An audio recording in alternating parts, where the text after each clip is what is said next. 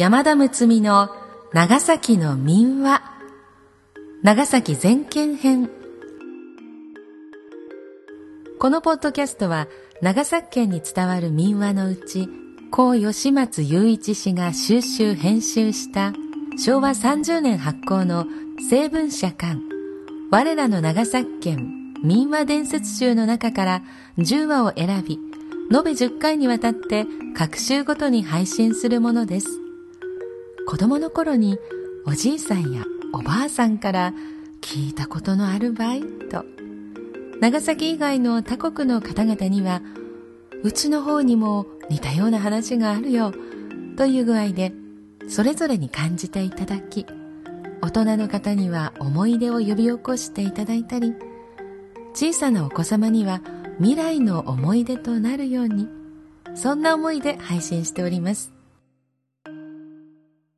この配信は長崎、福岡を拠点に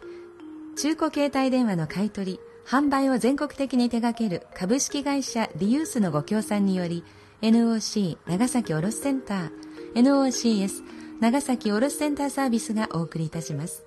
読み手は歌の種でありたい歌種の山田睦美です。しばらくの間お付き合いください。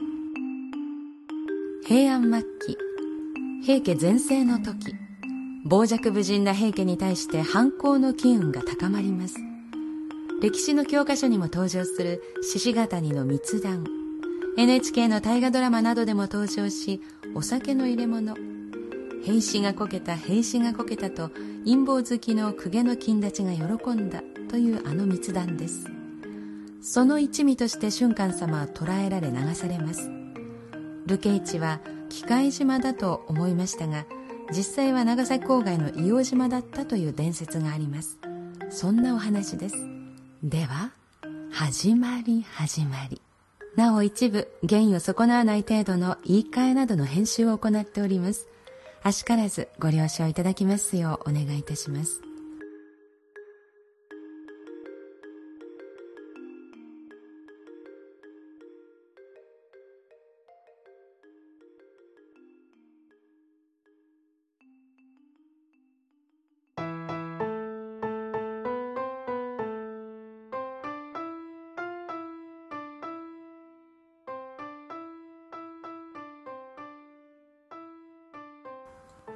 硫黄島と俊寛様。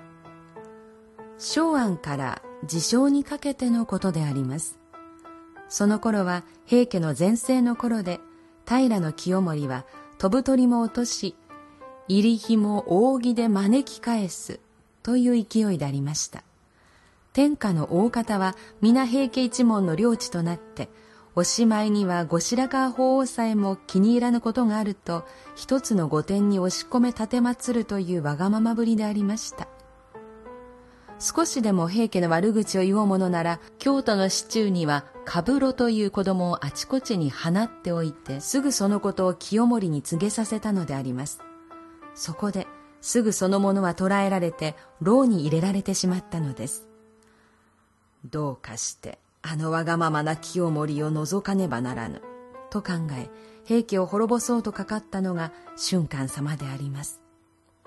俊寛様は、その頃、宝生寺という大きな寺のお坊様で、先祖は村上天皇から出ていましたので、家柄もよく、十二万石の持領を持っていて、京都ではなかなかの勢力がありました。大納言成親、平の方眼康則、丹波の少々成常。お坊様の西行。忠クランド幸綱などはその同志でありました。めったなことをして人目にかかっては大変ですから。学問を調べていると見せかけて俊寛様の別荘の東山の獅子ヶ谷に密かに集まって計画を巡らしていたのです。ところが何分にも平家の勢いが強いので同志の中の一人のただ行綱はにわかにおじけづいて今のうちに自首したら殺されずに済むかもしれないと思ってこの計画を清盛方に告げてしまいました。火のように怒った清盛は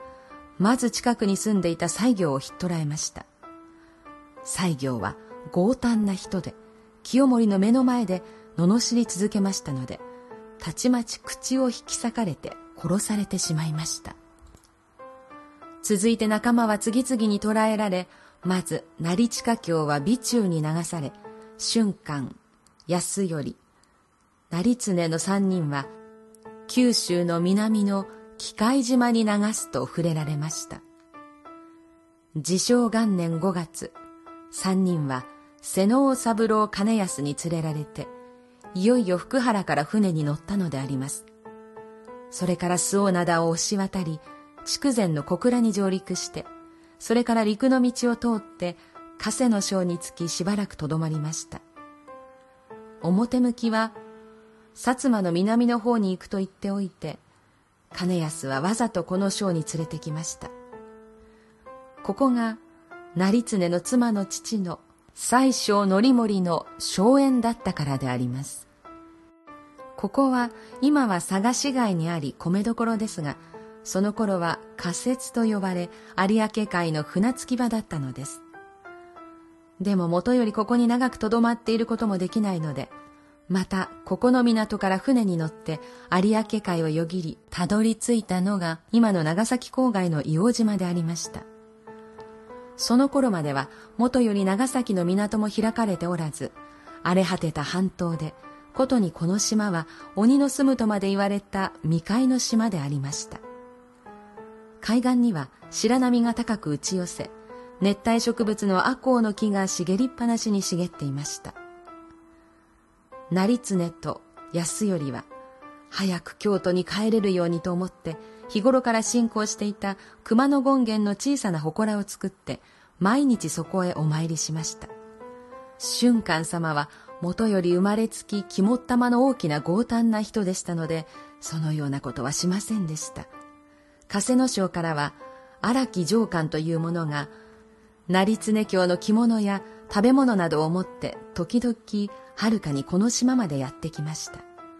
今でも加瀬には宝生寺という寺がありこのようなことを記した書き物や文政年間に書かれたもの俊寛様を祀った祠もあるのです。翌治承2年の7月のことです。珍しくも硫黄島の沖合に立派な船が現れました。それは中宮にお子様後の安徳天皇がお生まれになるというのでその安産を祈るためこの島に流された人たちを京都に呼び戻すことを知らせる頼りが乗っている船だったのです。三人は天にも昇る思いでその斜面上を見てみますと安頼成常の名前ばかりで瞬間の名前は書いてありません。かわいそうに使いの者は二人を船に乗せそのまま怒りを巻き上げようとしました。瞬間様は船の友綱にすがりつき泣き叫んで頼みましたけれども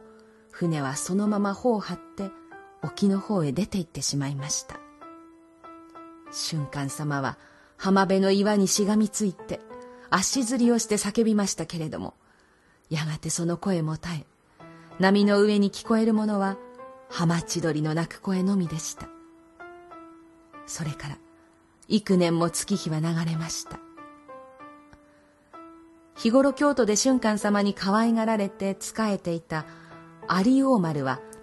その行方を尋ね尋ねてしまいに深堀からこの島へ小舟で渡ってきました。そうして浜伝いに歩いてくると向こうの方から髪や髭は伸び放題にしところどころ海藻で綴ったボロボロの着物を着た者が手に魚を下げて歩いてきます。有王丸は声をかけました。もしもしこの島に俊寛様という偉いお坊様はおいでになりませんか？向こうの者は立ち止まってじっ有王丸の顔を見つめていましたが「おうお前は有王丸」こううなってそのまま砂の上にばったり倒れてしまいました。さてはこれが俊寛様であったか。有王丸はびっくりしながらその体を抱いて近くのいおりの中に担ぎ入れました。いおりといっても風をよけた洞穴に入り口には木を立て上を茅で覆って雨露をしのいでいるに過ぎません。有王丸は心を込めて介抱しましたが4月22日ついに俊寛様はこのいおりの中で目をつむってしまいました。有王丸は船津の上の向こう山頂に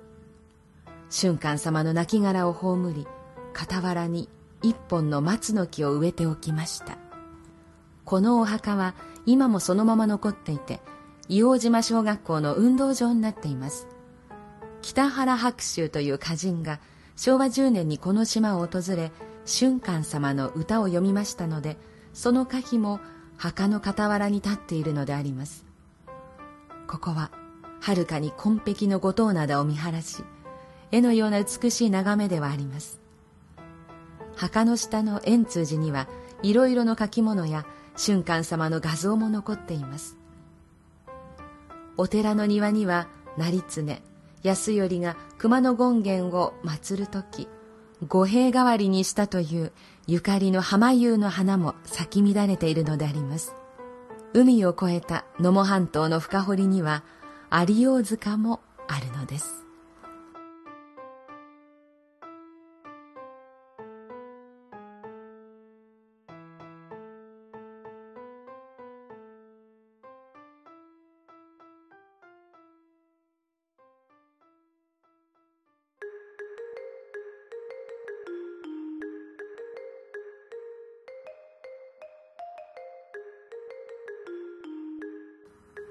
今回の配信は株式会社リユースのご協賛でお送りいたしました。株式会社リユースでは携帯電話の買い取り販売はもとより独自のシステムを活用した買い取りノウハウを提供し加盟店方式の全国的な代理店展開を行っています。またフジテレビホコタテで水没した携帯電話 VS 水没した携帯電話を直す男で紹介されたデータ復旧サービスモバリカやスマートフォンの代名詞的な iPhone の修理ノウハウ。携帯電話スマートフォンに使用されているバッテリーの寿命を短時間で判定できる電池バックチェッカーを提供されています。時代はエコ。自社事業としてご検討されてみてはいかがでしょうか。詳しくは中古携帯リユースと検索してみてください。次回は戦国時代の九州地区のメインプレイヤーの一人となりました。佐世保愛の浦城の松浦丹後の神近志公の子供時代のお話です。長崎県北地方は松浦島と言われる一族が勢力を保っていました。